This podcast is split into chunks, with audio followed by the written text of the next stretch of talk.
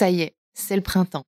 Saison de tous les possibles, c'est le bon moment pour faire le ménage dans ta vie perso comme dans ta vie pro. Le moment idéal pour dire ciao à ce crush un peu naze, mais aussi pour écouter cette petite voix intérieure qui te murmure tout bas qu'il est temps de retrouver du sens dans ton travail. As-tu déjà entendu parler de Chance? Chance, c'est une communauté d'entraide professionnelle pour t'aider à raviver la flamme de ta vie pro.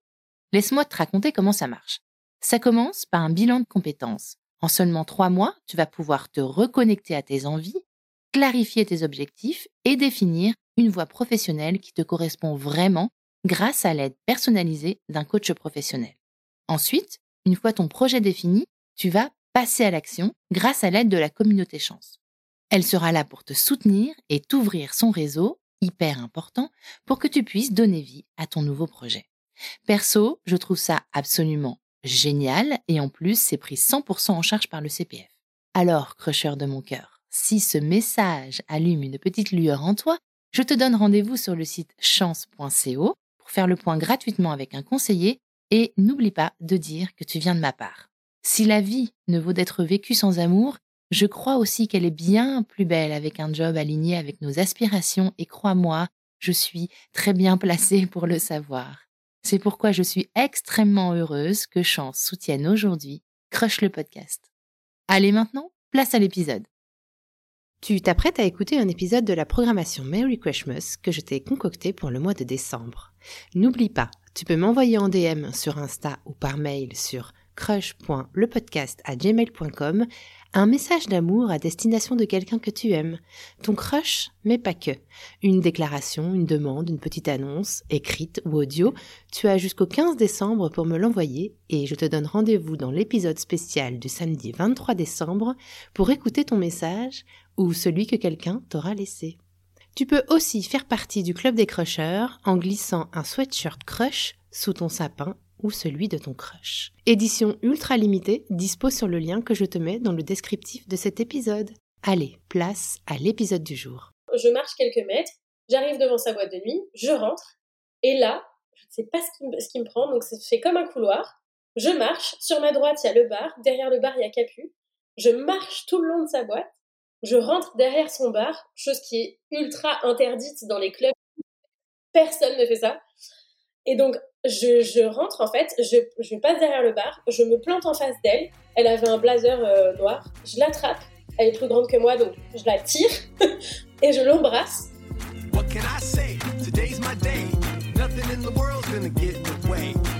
Je suis MC, la rebelle en tutu, et tu écoutes Crush, le podcast qui explore la magie des premiers jours des histoires d'amour. Tous les mardis, je fais la révolution en recevant à mon micro un ou une invitée qui me raconte à cœur ouvert la rencontre qui a un jour bouleversé sa vie.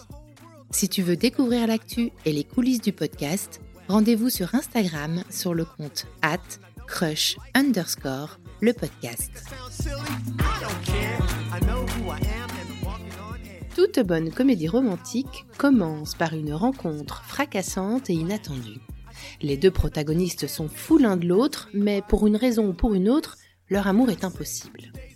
Jusqu'à ce qu'ils ou elles parviennent à surmonter les obstacles et vivent pleinement leur amour.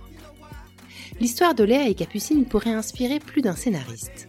Leur première rencontre est un coup de tonnerre, le flash est immédiat et réciproque, mais Léa a 9 ans de moins que Capucine, à 16 ans c'est beaucoup, et puis Capucine a une vie mouvementée. Les années passent et un jour, leurs chemins se recroisent. Bienvenue dans ce nouvel épisode de Crush, Crush at First Sight.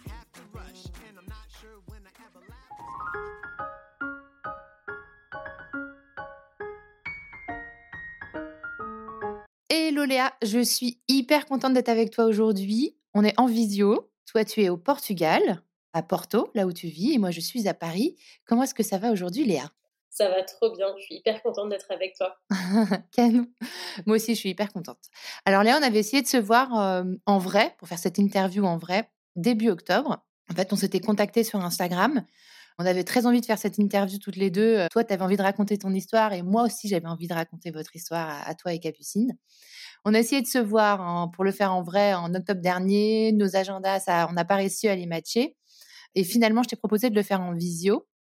Et il y a une raison derrière cette demande, c'est que j'avais envie que cette interview, elle ait lieu maintenant, en ce moment.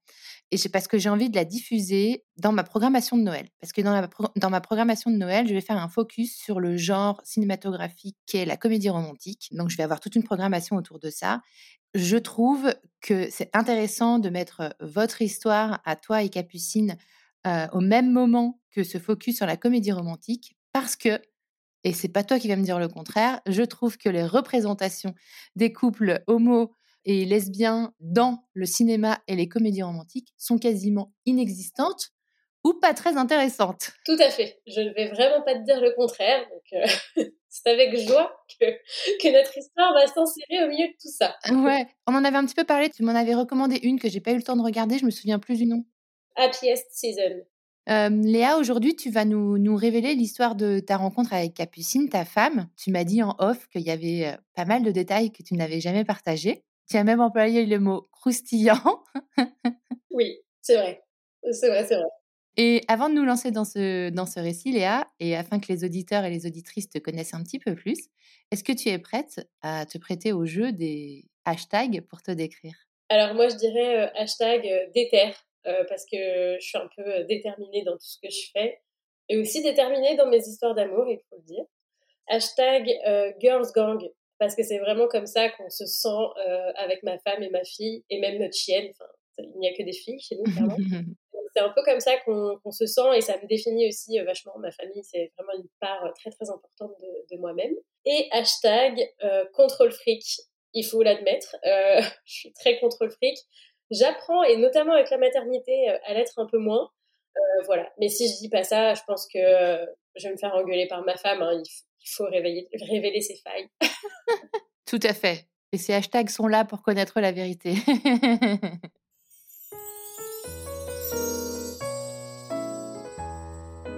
Alors Léa, avant de rencontrer Capucine, si on revient avant de rentrer dans le vif de l'histoire et que tu nous racontes comment s'est passée ta rencontre avec elle, quand tu la rencontres, quel est le contexte? Tu as quel âge? Tu fais quoi?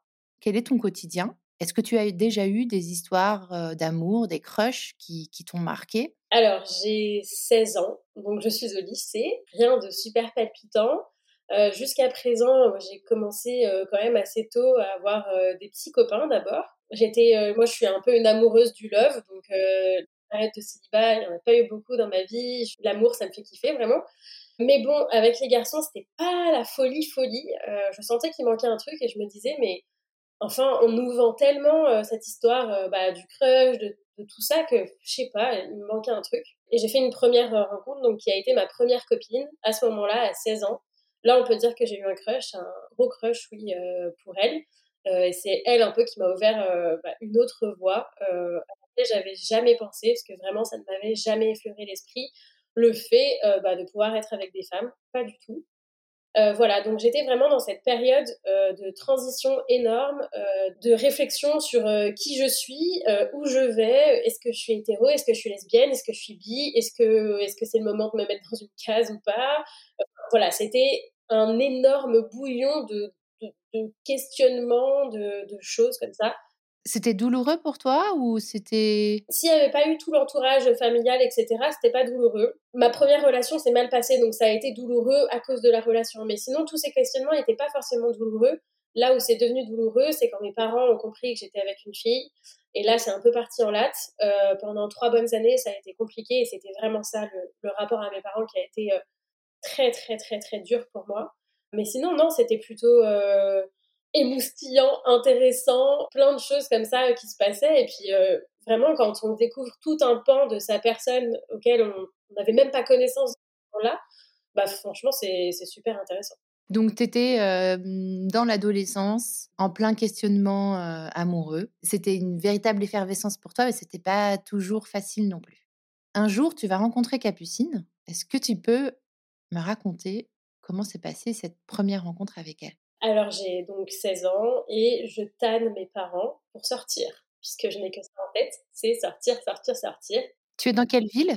Euh, À Cannes, dans le sud de la France. Et donc ils me disent, on est en novembre 2009, euh, et ils me disent, euh, écoute, il y a un seul endroit où tu as le droit de sortir, c'est le bar de notre meilleur pote, parce qu'on sait que tu es en sécurité là-bas, et que voilà, on connaît bien, etc. Donc on veut bien de temps en temps que tu ailles là-bas. Moi, je suis comme une folle. Ma première copine et une amie euh, viennent me chercher.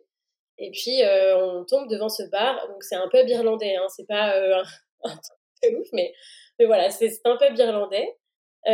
donc, moi, déjà, je suis hyper excitée, contente et tout de pouvoir sortir. Et donc, je rentre dans ce bar. Et derrière le bar, je vois une blonde barmaid en train de servir des verres. Et là, vraiment, à l'instant où je la vois, c'est le crush, très clairement. Je me dis tout de suite dans ma tête, waouh, la barmaid, elle est, elle est chambée. vraiment tout de suite, alors que je suis avec ma copine et que vraiment, euh, on avait une histoire qui était vraiment euh, très prenante, etc. Donc je me dis pas du tout euh, qu'il va se passer quelque chose, mais vraiment, je me dis juste, waouh, elle est, elle est pas mal, la barmaid. Qu'est-ce qui te fait dire waouh? Alors déjà, il y a quelque chose de très lié à la profession aussi. Euh, les barmaids, les DJ, je dis ça parce que je pense que 90% de mes copines ont été des barmaids ou des DJ. Je suis un peu mono, euh, mono profession. Mais il y a un fantasme. Ouais, et il y a, y a, une espèce d'aura. Et en plus de ça, Capucine, elle a sa propre aura. Elle dégageait, et dégage toujours, mais euh, peut-être d'une manière différente, mais elle dégageait vraiment un truc qui était ultra attirant. Vraiment, je sais pas, son regard, euh, la façon dont elle avait bougé, de s'adresser aux gens, euh, ça a fait aimant sur moi, vraiment. Et je sais que c'est pas que moi, parce qu'à cette époque-là, euh, je peux te dire qu'il y avait toute une ribambelle de nanas derrière le bar euh, qui lui tendait son numéro de téléphone euh, d'une manière désespérée. Euh, voilà, donc il y avait vraiment un truc autour de, Capu. Elle était connue partout dans Cannes, voilà, c'est Capu. Il y avait un vrai truc. T'en avais déjà entendu parler avant de la, voir ce soir-là? Non, non, non, j'avais aucun, aucune idée de qui était cette personne. Et en fait, j'ai eu mon crush toute seule, sans, sans contexte, sans rien. voilà. Et tu savais qu'elle était elle aussi euh, lesbienne ou pas? En fait, Capu, ça se voit beaucoup plus sur sa tronche que moi. Donc je me suis très vite doutée et en fait après j'ai entendu euh, ma copine et notre amie en parler etc et donc voilà je savais que effectivement c'était le cas voilà et donc euh, on s'approche du bar et on commande à boire et puis c'est elle qui nous sert donc elle connaissait déjà ma copine et, mon autre amie et donc voilà elle commence à nous parler ah bonjour bah, moi je m'appelle Léa salut moi c'est Capu qu'est-ce que je te sers et voilà. Et en fait, euh, l'histoire dit qu'elle aussi, elle a eu euh, un crush sur moi. Euh, voilà. Mais qu'elle s'est dit, en fait, elle m'a vu rentrer au bout du bar et elle s'est dit, hmm, pas mal la petite meuf là. voilà. Mais après, elle a vite compris que j'étais en couple et elle a vite compris que j'étais bien jeune aussi. Parce qu'elle, elle avait 25 ans. ah oui, d'accord. Donc effectivement, il y avait 9 ans déjà dans l'absolu, c'est beaucoup. Mais à cet âge-là, c'est encore plus, on est d'accord. Ouais. Après, moi, j'ai toujours fait plus que mon âge, donc ça sautait pas aux yeux non plus j'avais 16 ans. Euh, j'étais déjà très, euh, très apprêtée, très femme et tout, donc euh, on se disait pas tout de suite que j'avais 16 ans, mais elle l'a su rapidement. Et puis voilà, après ça c'est un truc aussi, j'ai toujours aimé les personnes plus âgées que moi. C'est un peu dans mon dans mon mode de fonctionnement. Le fait est que il s'est rien passé du tout. Hein. On a eu notre petit crush chacune de notre côté. Ce soir-là, il se passe rien de particulier. Non, non, non, non, non. Il se passera rien avant longtemps. parce qu'en fait, on est devenus euh, amis un peu par défaut euh, au fur et à mesure euh, des années. Elle, elle a jamais tenté quoi que ce soit avec toi avant? Non, alors il y a eu déjà, il y a parce qu'après j'ai fréquenté donc ce bar de manière un peu plus régulière. Je me suis aussi séparée de ma première copine, etc. Et il y a le meilleur pote de mon père qui avait capté que potentiellement il y avait des atomes crochus. D'ailleurs, il a eu vraiment le nez fin. Hein. et il lui avait dit Capu, ça c'est la fille de mon meilleur copain, donc pas touche. Et Capucine, elle avait halluciné qu'il lui dise ça parce qu'il n'avait jamais tenu de tels propos. Et puis surtout, elle se disait, mais c'est dingue, enfin, il a vu quoi, il a vu quelque chose qui n'existe même pas encore.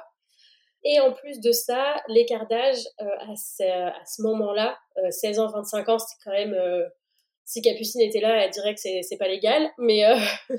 bah oui. voilà, il ne s'est rien passé du tout. Et puis, euh, Capucine, elle a toujours été euh, dans des relations, elle aussi. Elle aussi, on fonctionne de la même manière. C'est un peu une personne qui adore les relations, etc. Donc, elle a toujours été en couple, de longues euh, relations, et à chaque fois qu'une se terminait, il y en avait tout de suite une qui repartait. Et pour moi aussi, c'était un peu ça. Donc, en fait, on n'était jamais célibataires au même moment. Il s'est rien passé, mais par contre, on est toujours resté dans la vie l'une de l'autre, et de plus en plus au fur et à mesure des années, jusqu'à vraiment devenir amis et se partager plein de trucs, etc. Après, c'était pas une amitié sans ambiguïté non plus. Euh, c'était pas la, la, même relation qu'avec euh, mes meilleurs amis, etc. temps en temps, en plus, on, est, on se voyait quand même dans une situation où bah, on était alcoolisé. L'abus d'alcool est dangereux pour la santé, ne l'oublions pas. Mais c'est vrai, on était dans, souvent dans des bars. Après, elle a eu une boîte de nuit. Donc, on était toujours dans des ambiances comme ça. Euh, et donc, forcément, de temps en temps, quand on se croisait, on se regardait un peu de travers, enfin, de travers, un peu euh, genre coucou. Euh, on s'envoyait parfois un peu des messages, un peu limite, voilà. Donc, il y avait des petits pop-up comme ça. Ça jouait, quoi, un petit peu. Ouais. Et il y a eu surtout deux événements qui, avec le recul, je les analyse comme des énormes signes de la vie. Mais sur le moment, j'ai vraiment pas compris ce qui se passait. Le premier, c'était que un soir, j'étais dans un bar euh, pas très loin de sa boîte de nuit où elle travaillait. Et euh, là aussi, j'étais bien alcoolisée, je faisais beaucoup la fête à cette époque-là, ce qui n'arrive plus maintenant. Mais j'avais passé vraiment une bonne soirée. Et en fait, je sais pas pourquoi, mon cerveau me dit pars de la soirée et va dire bonjour à Capu. Alors il faut savoir que souvent, comme euh, je traînais souvent dans son quartier, je passais de temps en temps lui dire bonjour dans sa boîte, etc. Tout bien, tout à l'heure. Et là, je ne sais pas pourquoi, je me dis pars de cette soirée. Donc mes copines me voient sortir du bar. Je pars et tout, je leur dis à toutes, je reviens, je marche quelques mètres, j'arrive devant sa boîte de nuit, je rentre. Et là, je ne sais pas ce qui, me, ce qui me prend, donc c'est fait comme un couloir. Je marche, sur ma droite, il y a le bar, derrière le bar, il y a Capu. Je marche tout le long de sa boîte, je rentre derrière son bar, chose qui est ultra interdite dans ah ouais, c'est interdit. Personne ne fait ça. Et donc, je, je rentre, en fait, je, je passe derrière le bar, je me plante en face d'elle, elle avait un blazer euh, noir. Je l'attrape. Elle est plus grande que moi, donc je la tire et je l'embrasse. Je la repousse. Je refais le tour du bar. Je ressors de la boîte et je retourne dans ma soirée. je ne sais pas, encore aujourd'hui, je ne sais pas ce qui m'a pris. Mais elle était sidérée. Elle était tellement sidérée qu'elle a rien dit. Elle n'a pas dit euh, non mais sors du bar et tout. Elle n'a rien dit. Il y a tous les clients de la boîte qui ont vu l'action. Elle avait bien sûr une copine à cette époque-là, mais qui n'a rien vu. Mais je ne sais pas, je ne sais pas expliquer pourquoi j'ai fait ça. Et le lendemain, quand elle m'a dit, mais enfin, euh, qu'est-ce qui t'a pris? Impossible. Une force qui me poussait à faire ça alors que j'avais jamais fait ça de ma vie. Tu t'en souvenais? Oui, je m'en souvenais, ouais. Ouais, je m'en souvenais. Mais, je me, mais le lendemain, je me disais, mais vraiment, mes meufs, qui, enfin, ça va pas ou quoi? Qu'est-ce qui t'a pris? C'est que un peu comme si la vie me disait, euh, il faut y aller, quoi. Mais euh, ça, c'était vraiment des années avant qu'on se mette ensemble. Et il y a eu un autre, un, une autre petite anecdote Bon, effectivement, celle-là, tu vas comprendre pourquoi j'en parle pas, mais j'étais euh, en train de, coucher avec euh, quelqu'un. Ah, punaise, ouais, ça c'est croustillant, disons, Léa. mais c'est vrai, mais je, je, le raconte jamais, mais en fait, c'est tellement un signe que je suis hyper pudique là-dessus, mais je pense que c'est ça, ça, vaut le détour parce que, bon, bref, euh, là aussi, retour de grosse soirée, etc. Et en fait, au lieu de m'adresser à cette personne par son prénom, je ne fais que l'appeler Capu à plein de moments. Et en fait, elles, elles, elles se connaissent en plus. Et elle me dit, mais Léa, enfin, et tout. Je dis, mais pardon. Et je ne pensais pas du tout à Capuche. Enfin, pas du tout. Je l'avais pas vu ce jour-là. Et ça, c'était des années après. Hein, euh, entre ces deux anecdotes, il y a vraiment beaucoup de temps en plus. Et, euh, et en fait, je sais pas pourquoi. Et donc, euh, je lui dis, ah, pardon, pardon. Et, hop, ça ressort de ma bouche encore, encore. Et avec le recul, je me dis, mais c'est pas possible, vraiment, la vie, elle m'envoyait comme des espèces de flashs comme ça, je pense, parce qu'il n'y a aucune explication au fur et à mesure du temps, on était devenus amis, donc ce crush, il était quand même en moi, mais c'était pas un truc omniprésent, genre je pensais pas à Capu toute ma vie et tout. Voilà, c'était devenu ma pote, euh, ma pote et plus si, affinité, mais c'était pas non plus euh, voilà un truc de fou. Bah là, c'est un peu comme si en fait quelqu'un, une force euh, avait pris possession de ton cerveau, cette scène-là. Mais c'est un truc de fou. J'arrive pas à comprendre encore avec le recul.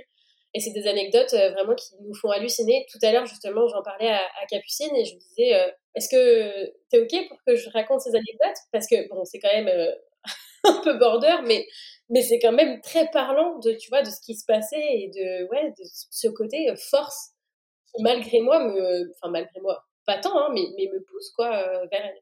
Alors moi, je suis, je suis issue d'une famille de scientifiques et donc j'ai toujours, au premier abord, un, une tendance à aller vers le rationnel.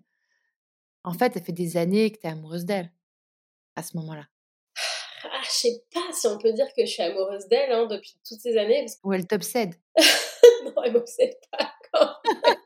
elle est dans ta tête. Non, parce que vraiment, euh, il s'est vraiment passé beaucoup d'années où on se voyait euh, quasiment quotidiennement parfois. Donc, tu vois, t'es plus dans ce, ce crush euh, très prenant et tout du départ. Toujours dit, voilà, les belles gosses et tout. Mais après, tu vois, elle me racontait aussi ses histoires de couple. Elle faisait un peu n'importe quoi. J'étais la seule à lui rentrer dedans, à lui dire, enfin, Capucine tu veux pas te ranger un peu, arrêter de faire n'importe quoi dans ta vie? Enfin, tu vois, j'avais pris aussi un autre.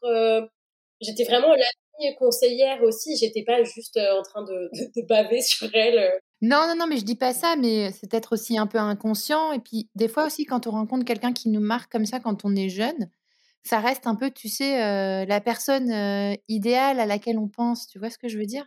Après, je pense que ce qu'on peut dire, c'est que c'est sûr, en tout cas, que c'est un gros fantasme pour moi, Capucine, vraiment. Mais après, je, comme elle avait pas mal de travers et tout à cette époque-là, c'est pas quelqu'un que j'idéalisais pour être en couple avec elle et bâtir ma vie avec elle. Vraiment, si tu m'avais dit ça à l'époque, tu vas tu vas avoir des enfants, tout ça, j'aurais dit, mais avec tout le monde, mais pas avec elle, quoi. Enfin, Capu, c'était la fête, Capu, c'était euh, les nanas, euh, Capu, tu vois. Donc, c'était pas. Euh, et puis, comme j'étais son amie, elle me confiait beaucoup toutes les conneries qu'elle faisait, voilà, toutes ces histoires amoureuses. Donc, j'avais vraiment l'envers du décor en plus. Et je te jure, l'envers du décor, il faisait pas envie. Et voilà, donc, dans un sens, j'étais vraiment dans ce truc, waouh, je l'aime vraiment bien, mais dans un autre sens, je me disais, mais Léa, vu comme t'es, bah justement, un peu contrôle fric, hyper hyper carré et tout, Enfin, ça, ne pourrait jamais marcher entre nous, quoi. Et du coup, cette situation où vous êtes amis, elle dure combien de temps approximativement? Sept ans.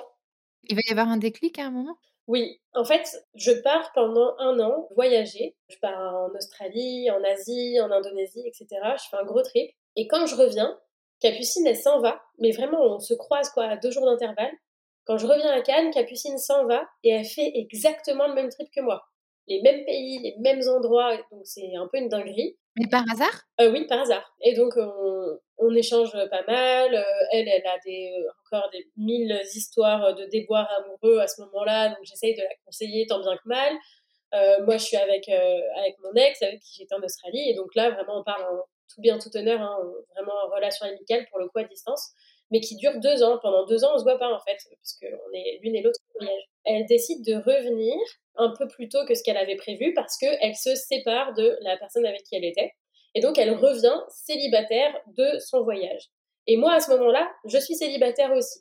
Chose qui est vraiment très très rare, je dois te dire. Et je l'aide à organiser son retour. Donc, je l'aide à reprendre un job euh, à Cannes, euh, euh, voilà, elle me dit quand est-ce qu'elle revient, etc. Et le jour de son retour, le jour et l'heure à laquelle elle arrive en fait à l'aéroport de Nice, moi je suis à Nice aussi pour travailler. Et j'ai un battement pile à ce moment-là.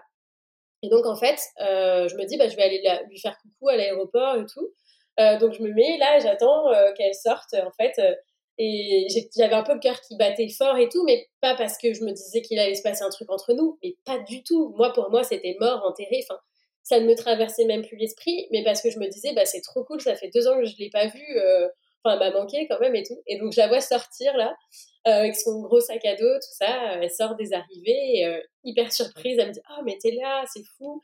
Il y a sa maman aussi qui est là, donc que je rencontre pour la première fois, sans savoir qu'elle deviendrait ma belle-mère. Et donc, et donc voilà, elle est super contente. Elle me dit ouais, bon par contre, je suis pas ouf là. Il faut que j'aille chez le coiffeur. je suis en vrac après deux jours de voyage, tout ça. Donc tu vois, elle me dit quand même des trucs comme ça où elle se sent pas euh, à son avantage, tout ça, donc c'est rigolo. Vis-à-vis de toi. Ouais, mais pourtant, elle aussi, ça, ça lui traversait pas l'esprit. je pense que tout était en, dans l'inconscient, quoi. Et elle me dit, euh, bon, bah, euh, on se retrouve demain soir avec toutes nos copines qu'on avait en commun, et puis on fait, on fête mon retour. Et je lui dis, oui, oui, bah, bien sûr, tout ça. Et bah, on fait la fête le lendemain. On fait la fête, on fait la fête. Et là, déjà, au début de la soirée, je sens que ça bascule un peu. Je sens que euh, on est plus proche physiquement euh, que d'habitude. En fait, on n'a pas les barrières qu'on avait avant. L'âge, là, c'est plus trop un, sujet. On n'a plus de copines ni l'une ni l'autre. Donc, en fait, on n'a rien dans toutes les, barrières qu'on avait avant euh, dans nos têtes. Se dire non, non, c'est mort, c'est mort, c'est mort. Quand ça nous traversait l'esprit. Bah là, on les a plus. Et donc, en fait, ouais, je, je, sais pas, je sens qu'il y a un truc qui est en train de, de se tisser. Et euh, donc, on fait un bar, deux bars, trois bars, trois bars, une boîte de nuit, tout ça. Et dans la boîte de nuit, enfin, on était en train de parler de manière assez sérieuse. Elle me dit, attends, euh, je t'entends pas. Et elle, elle était assise. Et moi, j'étais debout. Et elle m'attrape et elle m'assoit sur elle. Et là, je me dis, oula. Et donc, je parle, je parle, je parle. Et elle m'embrasse. Et donc là, c'est après tant d'années, c'est presque du coup la première fois où ça arrive. Enfin, en tout cas, de manière délibérée des deux côtés. Est-ce que le premier baiser avait été légèrement. Euh... Oui, c'était pas très consenti, c'est pas bien. Unilatéral. Mais, euh, mais c'était pas ultra consenti, quoi. Et donc là, voilà, on s'embrasse, tout ça. Donc là, je me dis, bon, chelou, donc ça me, je suis un peu sans dessus dessous, hein, voilà. Et on sort de, de la boîte. En fait, il fait jour. Et moi, ma seule obsession, c'est de lui dire, ne me regarde pas, j'ai l'impression d'être en mode euh, comme Cendrillon qui s'est transformé. Genre, j'avais le maquillage qui avait coulé. J'étais, bon, et moi, je suis un peu euh, toquée. Euh, j'aime bien être bien maquillée, bien coiffée, nani, nan, Donc là, j'avais l'impression d'être en vrac après des heures et des heures de teuf. Il était 7 heures du mat et je ne faisais que lui dire, me regarde pas, je suis pas à mon avantage là, donc arrête de me regarder. Et elle me disait, mais non, mais, mais je te connais, de toute façon, on s'en fout. Donc c'était très drôle. Elle est partie se chercher à manger parce qu'elle avait faim et on est resté comme ça dans sa voiture à parler, à manger, tout ça. Et elle est rentrée chez elle et je suis rentrée chez moi. Ça n'a rien passé Non, franchement, c'était Jamais le premier soir, on est d'accord. Enfin, le premier matin. surtout, nous deux, c'est sûr. Non, et en réalité, franchement, il s'est rien passé de plus avant plusieurs jours. parce qu'en fait, elle est revenue, donc comme elle n'a pas repris tout de suite d'appart, bah, elle était chez sa mère. Moi, j'étais toujours chez mes parents parce que j'avais repris des études après mon voyage. Euh, donc, on n'était pas non plus dans un truc euh, super confortable euh, voilà, pour être toutes les deux. Mais en fait, plusieurs jours après, bah là, on a fini par vraiment faire plus que des petits bisous. Et je dois dire que c'était très chelou au départ. Ça faisait tellement d'années qu'on avait crushé l'une sur l'autre, qu'on avait un peu ce fantasme de l'autre, que franchement, je me suis jamais sentie aussi gauche de toute ma vie. Et je me suis jamais sentie aussi euh, impressionnée, perdue. Enfin, vraiment, ça a été tout l'inverse de ce que je pensais. Et euh, c'était très drôle parce que ça a donné lieu à un truc qui va te plaire. On avait instauré un hashtag entre nous. En fait, c'était le hashtag communication. Et parce qu'en fait, je vais sortir ça un jour, je sais pas pourquoi. Justement, je me sentais euh, pas fluide et tout. J'avais l'impression que mon cerveau, il se déconnectait pas. J'étais un peu en panique quand on était toutes les deux. Et, euh, un jour, je lui dis euh, stop, hashtag communication, il faut qu'on parle. Et en fait, c'est resté hyper longtemps dans notre relation quand on avait des trucs importants à se dire, on se disait hashtag communication. Et ça nous a aidé en fait à se dire, euh, ok, bon, faisons retomber la pression, tout va bien. Effectivement, nos esprits, ils ont peut-être beaucoup anticipé pendant plein d'années. Tu vois, il y avait tout un truc, c'était, c'était bizarre. Et il y avait aussi une autre partie de moi qui me disait, mais Léa, arrête ça tout de suite tu peux pas te mettre avec cette meuf qui est à 8000 euh, km de euh, ce que tu attends de la nana avec qui tu vas être en fait. Parce que comme je te l'ai dit tout à l'heure, moi je connais vachement les travers de Capu. Capu c'était quelqu'un qui trompait toutes ses copines. Elle en est vraiment pas fière et c'est il y a plein de raisons qui l'ont poussée à, faire ça euh, et qui sont pas cool non plus. Mais elle était comme ça. Moi c'était quelque chose que je lui disais. Enfin je disais vraiment. Enfin il faut, que tu arrêtes. C'est plus possible ce schéma. En fait elle, elle chevauchait les relations tout le temps il y avait plein de choses, et puis le milieu de la nuit, tout ça. Moi, euh, j'étais pas ultra sereine et je me disais, mais c'est pas possible que je sois avec quelqu'un comme ça. Je vais souffrir, je vais, enfin, ça va me faire du mal. Je... Parce qu'en plus, euh, voilà, ça, ça brisait aussi notre amitié si ça se passait pas bien. Enfin, j'étais autant euh, hyper contente et hyper portée par cette relation qui évolue enfin que complètement bloquée, apeurée. Voilà, donc il y avait beaucoup, beaucoup, beaucoup de choses qui se jouaient en fait, et ça a été moins euh, comme ça, euh, claque, évident que, euh, bah, que ce que je pensais. Ouais, parce qu'effectivement, c'était quelqu'un déjà d'important dans ta vie, et du coup, ça cristallise pas mal de craintes, je pense, tu vois, la perte de l'amitié, le fait qu'effectivement, sur le papier, il y a le crush, mais dans l'intimité, après, il n'y a rien qui confirme que ça marche, quoi. Ouais, bon ça après heureusement une fois qu'on on, s'est, euh, tu vois qu'on a rebaissé, a fait rebaisser un peu la pression en mode ok ce n'est que Léa, ce n'est que Capucine, tout va bien. enfin tu vois une fois que notre cerveau il a aussi intégré ce truc, ce changement, en fait c'est un changement d'identité aussi parce que finalement euh, ça, ça s'était ancré quand même depuis que depuis temps on était passé au mode amitié etc. Il fallait juste reprogrammer le truc sur un autre mode. Après plus de soucis, mais c'est vrai qu'au début c'était ultra chelou en fait. Ouais, ça a duré quelques jours, tu dirais, ou quelques semaines? Peut-être les deux premières semaines où en fait je marchais sur des œufs, je ne savais pas trop. Et puis en, plus, j'étais persuadée que juste c'était une histoire comme ça, mais qu'on n'allait pas être un vrai couple. Parce qu'il y a eu ça aussi. Je faisais dire, voilà, il se passe des trucs entre nous, on est ensemble tous les jours, euh, on fait la fête, on fait aussi des trucs tranquilles la journée ensemble. Mais qu'est-ce que ça veut dire? Est-ce qu'on est ensemble, etc. Et très très vite, Capu, lors d'une énième fête que l'on a, que l'on a faite, me dit Léa, euh, tu veux être ma petite copine? Et ça, je me fous encore de sa gueule.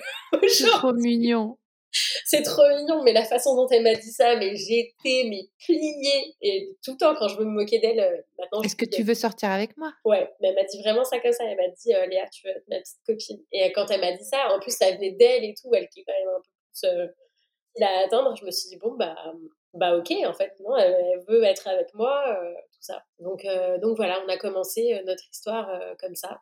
Et après petit à petit tout s'est mis en place. Mais c'est vrai que la première euh, année et demie de relation, elle a été euh, quand même euh, pas de tout repos et assez difficile. Justement, à cause de tous ces facteurs, il fallait en fait s'ajuster l'une à l'autre. Et ça n'a pas été simple parce qu'on n'avait pas du tout, souvent je prends cette image, mais on n'avait pas les curseurs au même niveau sur plein de sujets. Par exemple, où sont les limites avec les gens? Moi, mon curseur, était, enfin, les limites, elles sont pas gigantesques. Pour Capu, les limites, elles sont presque inexistantes. Donc, en fait, il a fallu réapprendre à tout doser l'une l'autre et à s'adapter. Et ça, waouh, ça a été chaud. Il y a mille fois durant la première année et demie où on aurait pu se séparer et où ça a failli d'ailleurs. Et on s'est accroché. Franchement, on a, on a un peu lutté. Euh, les premiers temps, c'était difficile. En fait, on s'aimait beaucoup. Donc, euh, tout cet amour et justement ce crush qui s'exprimait enfin, et eh ben, il, il était là. Mais en même temps, on avait vraiment du mal à parler le même langage. On avait du mal à communiquer j'avais du mal, moi, à lui faire confiance et à lâcher prise parce que tout ce qu'elle m'avait montré d'elle depuis 7 ans, c'était pas la folie. Et, et, je me disais, en fait, euh, bah, tout, elle a eu plein de, de copines, euh, certaines qui étaient vraiment, vraiment chouettes. Pour autant, ça s'est mal fini pour elle. Moi, j'ai rien de plus que ces personnes-là. Pourquoi ça se finirait pas mal pour moi aussi? Et alors, en fait, ce pu, elle a dû vraiment sortir les rames, montrer euh, plus d'une fois qu'elle avait envie de changer, qu'elle avait plus envie d'être cette personne-là, qu'elle aspirait à d'autres choses que le fait d'être avec moi, lui, justement, la porter lui donnait envie d'autre chose. Mais il a fallu vraiment beaucoup de temps pour que ça rentre dans ma tête et que dans la pratique, ça se voit. Mais par contre, une fois cette, cette période-là passée, ça a été euh, vraiment euh, très très cool et ça l'est encore aujourd'hui. Love boat, quoi, après. Love boat, direct.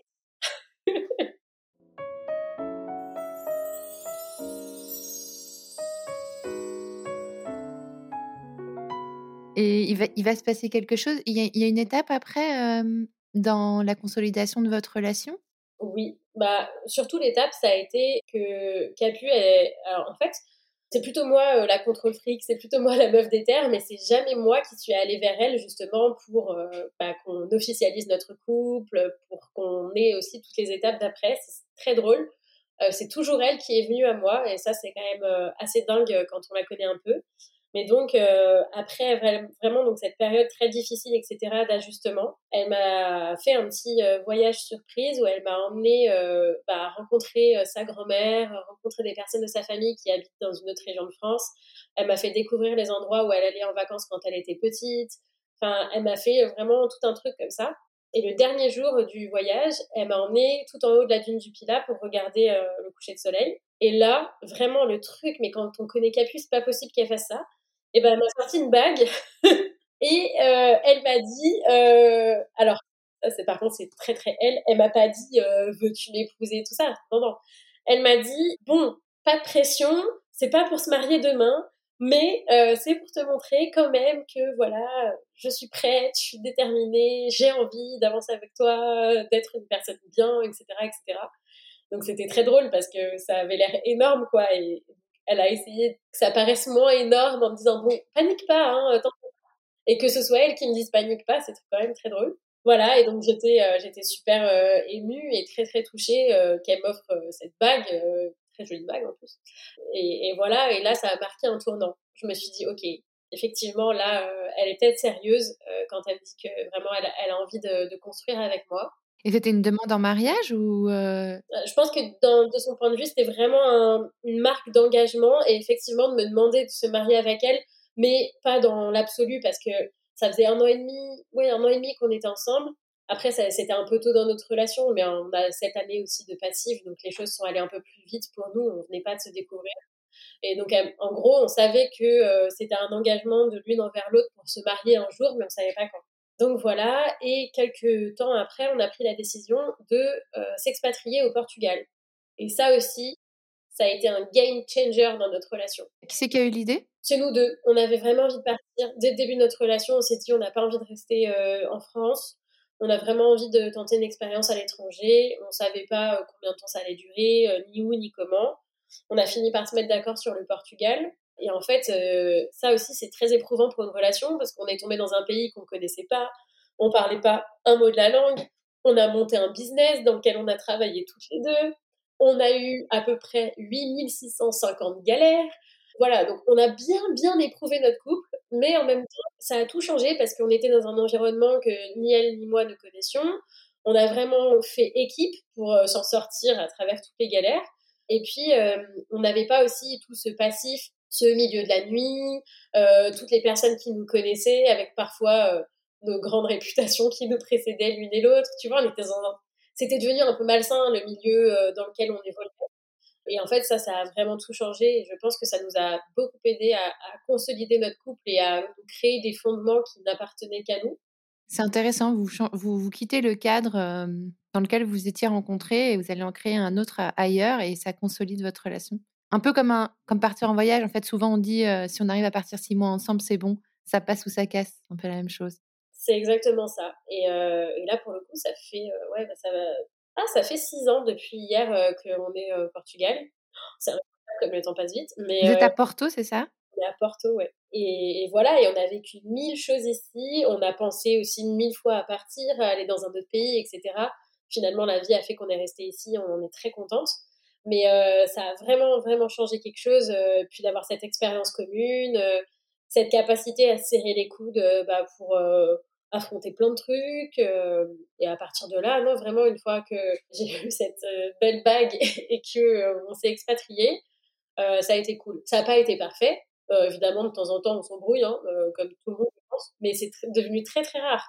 Alors qu'avant, c'était notre quotidien. Au tout début de la relation, c'était, il n'y avait pas un jour qui passait sans qu'on C'était explosif, ouais. Très dur. Et, mais maintenant, non, non, c'est une relation apaisée, très saine. Et vous avez fini par vous marier? Oui, en 2019, du coup, euh, on s'est mariés. Ah, parce qu'il va se passer quelque chose d'autre en 2019 aussi. Donc 2019, année charnière, non? 19, c'est l'année de notre vie, je crois. On a entamé un parcours de PMA pour devenir maman. Alors ça aussi, moi, c'était quelque chose qui était très, très ancré en moi depuis toujours et Capu le savait, même déjà quand on était amis, que j'avais très envie de devenir maman. Elle aussi, elle avait cette envie, moins viscérale que moi, et surtout, elle voulait pas porter de grossesse. Et moi, j'avais très envie de porter le bébé ça tombait bien. Et euh, je lui avais dit, écoute, euh, moi je suis, je suis OP, j'ai envie d'avoir un enfant assez tôt, je suis prête, je me sens à fond. Euh, elle m'avait dit, attends encore un peu, je sais pas, etc. Et puis elle est revenue là aussi vers moi, toute seule. un jour où je m'y attendais pas, elle m'a dit, ouais bon, viens, viens, on se renseigne.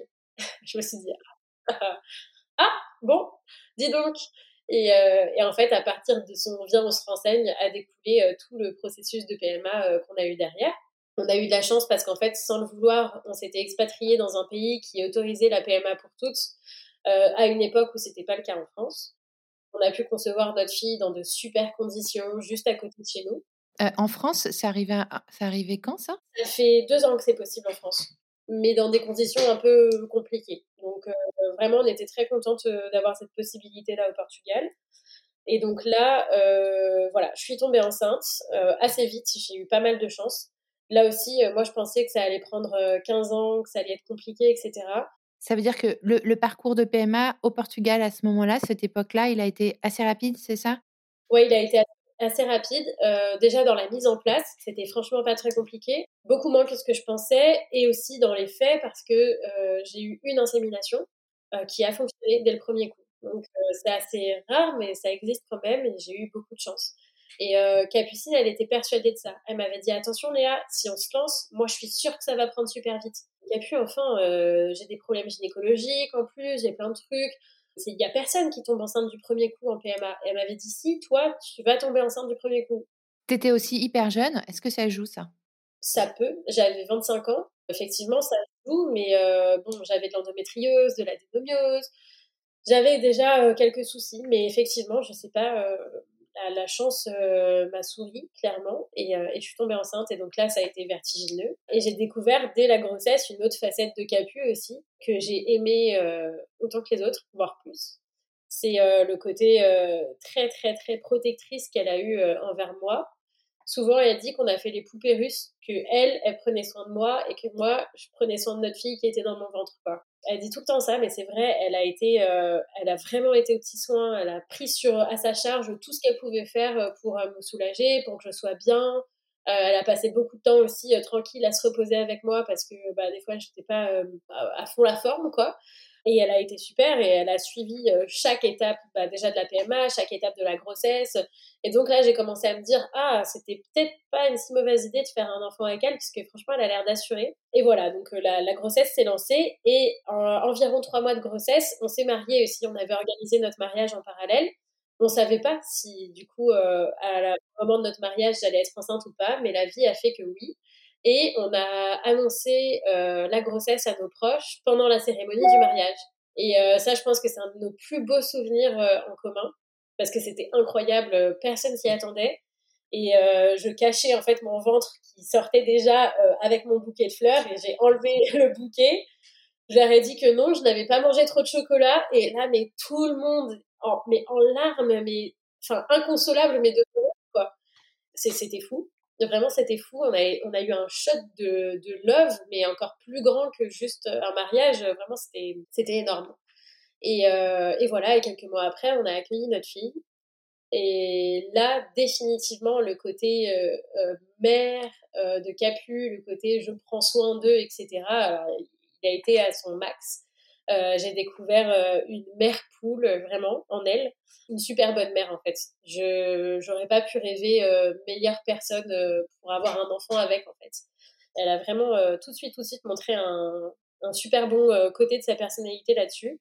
Et, et, ça, ça, nous a clairement renforcé l'arrivée de notre fille. Alors là, si on avait déjà de bons fondements, un bon, voilà, maintenant qu'on était bien assurés dans notre relation, le fait de devenir maman ensemble, ça, ça a vraiment cimenté le tout. Quoi.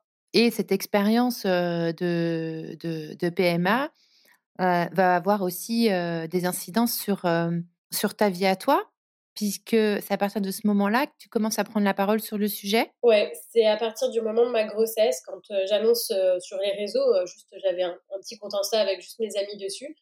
Quand je commence à annoncer ma grossesse, on a beaucoup, beaucoup de félicitations, mais aussi beaucoup de personnes qui nous disent Mais comment vous avez fait?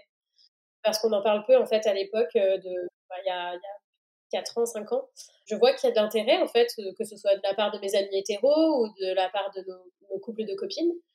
Et donc, je commence à écrire des posts sur Instagram pour expliquer comment on a fait, quelles sont les possibilités, etc. Et c'est là que plein de personnes que je ne connais pas viennent sur mon Insta euh, pour euh, récupérer ces infos-là. Et donc, comme ça me passionne pas mal ces sujets de la PMA, de l'homoparentalité, je me documente à fond, je, j'engrange un tas d'infos. Et j'ouvre un blog parce que Insta c'était devenu un peu petit pour euh, vraiment bien les choses. J'ouvre un blog et puis en fait euh, tout ça va faire que euh, ma vie professionnelle va changer aussi et celle de Capucine aussi. En fait, on va s'apercevoir très vite qu'il n'existe aucun livre de maternité dédié aux couples de femmes ou en tout cas qui soit suffisamment inclusif pour répondre aux questionnements des couples de femmes qui veulent devenir mères. Ça nous chagrine, ça nous énerve, ça nous embête euh, parce que quand même, euh, voilà, on est en 2019, on n'est pas non plus euh, au 18e siècle, et, et on trouve rien en fait. On trouve rien. Il faut toujours qu'on adapte les choses. Donc on lit des livres, mais il faut tout sans cesse qu'on change dans notre tête les phrases qui parlent du papa pour les switcher et faire comme ça de la maman qui porte pas. Sauf que il y a des, choses entre un père et une maman qui porte pas qui sont similaires, des questionnements qui sont similaires. Il y en a d'autres qui n'ont rien à voir en fait. Et voilà, on ne trouvait pas de réponse, on trouvait rien.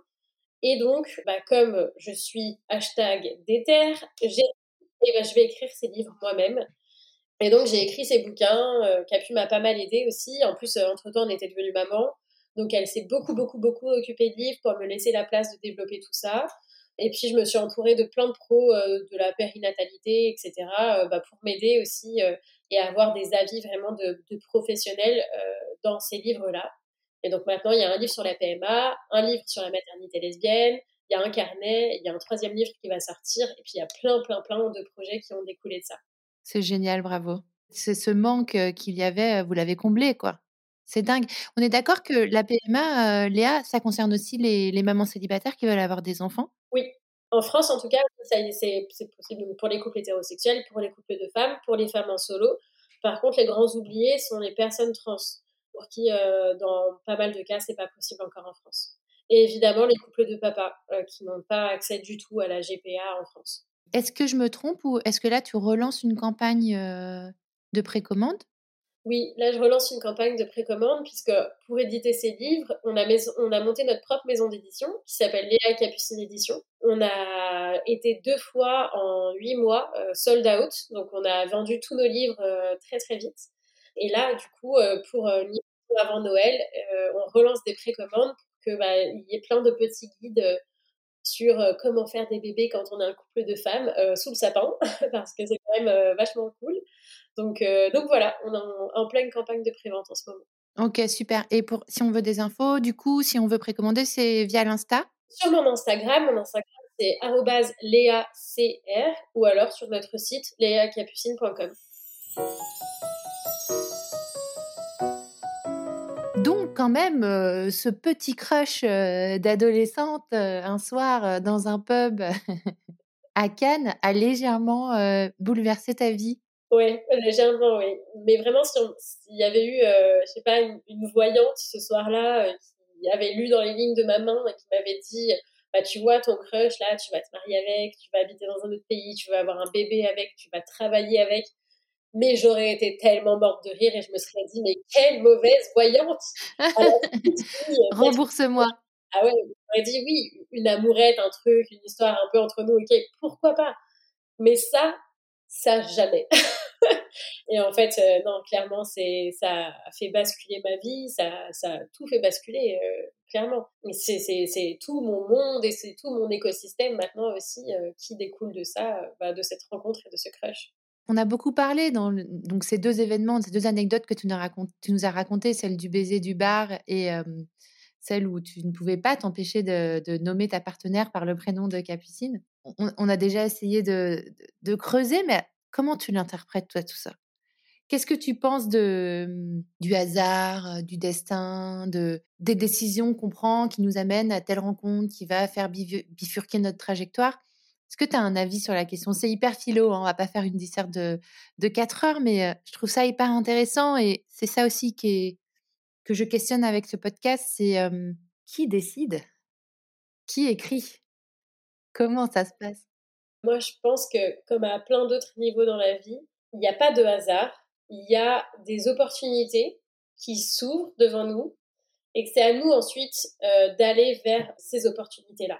Et qu'il y a plein de moments dans la vie où il y a plein de raisons qui peuvent faire que justement on passe à côté et qui nous emmènent vers un autre chemin. Mais euh, pour moi, c'est un peu. Ouais, ces sujets-là, c'est un peu comme euh, un, jeu vidéo où bah, tu as deux voies devant toi et c'est toi quand même qui as ton libre arbitre pour te pousser vers l'une ou vers l'autre.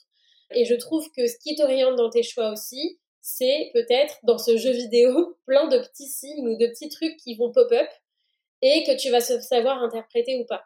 Je pense que, euh, par exemple, ces deux expériences que j'ai vécues là, ces deux anecdotes, euh, clairement, ça faisait partie de petits signes comme ça qui sortaient, mais alors de nulle part, mais qui me ramenaient euh, à Capu. Il y a eu aussi plein, plein d'autres choses comme ça.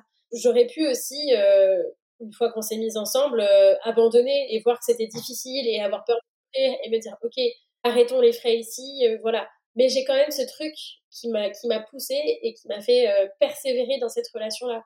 Et mais j'aurais très bien pu aussi abandonner, elle aurait pu abandonner et avoir une trajectoire différente.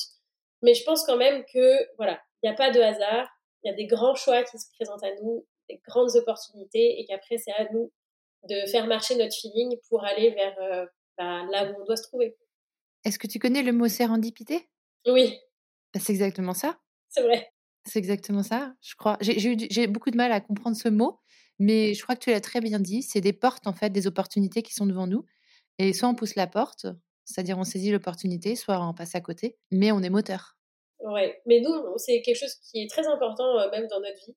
Euh, et en général, euh, on suit beaucoup ça. On est très instinctive à l'écoute de notre feeling aussi. Je pense que ça fait partie aussi de cette euh, qualité. Et pour le coup, quand on essaye de pousser une porte qui résiste vraiment, vraiment, vraiment beaucoup, plus d'une fois, on s'est dit, OK, là, ça résiste trop. C'est que potentiellement, cette porte-là, c'est pas la bonne. Et en fait, à chaque fois qu'on a fait ça, qu'on a fait un switch et qu'on a choisi une autre, direction, ça s'est très bien passé. Donc, euh, non, c'est vraiment quelque chose euh, bah, qui est très lié à notre histoire, mais très lié à notre personnalité aussi. Peut-être pour conclure, Léa, pour conclure avec euh, des mots d'amour pour Capucine, est-ce que tu sais nous donner des hashtags pour la décrire? Oui, alors je dirais hashtag Sagittaire, parce qu'elle est Sagittaire et que moi aussi. Et c'est un truc qui est hyper important dans notre vie, parce qu'on a un peu les mêmes caractères, même s'ils se traduisent pas de la même manière. Je dirais hashtag drôle, parce qu'elle est ultra drôle. Elle a grave d'humour, ma femme, et, et c'est aussi pour ça que je l'aime. Ah ouais, c'est important. Hashtag perfect mum, parce que elle, pour le coup, c'est pas une mère parfaite, made in Instagram, mais c'est vraiment une, une vraie, vraie mère au top avec notre fille et, et que je trouve extraordinaire. Et hashtag équipe, parce que elle m'a prise dans sa team, je l'ai prise dans ma team, et maintenant c'est un truc qui nous définit aussi euh, vachement toutes les deux. C'est ce côté équipe, et euh, j'espère que notre équipe a encore de longues années devant elle. Eh ben on l'embrasse, tiens.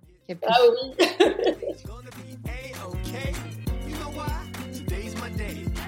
Merci d'avoir écouté cet épisode. Je compte sur toi pour aller mettre 5 étoiles et un commentaire sur ta plateforme d'écoute favorite, notamment Apple Podcast. Ça prend littéralement 30 secondes et c'est crucial pour soutenir mon travail complètement indépendant. Si tu veux venir à mon micro, tu peux m'écrire sur crush.lepodcast@gmail.com et si tu veux me soutenir financièrement, clique sur le lien Patreon dans le descriptif de cet épisode.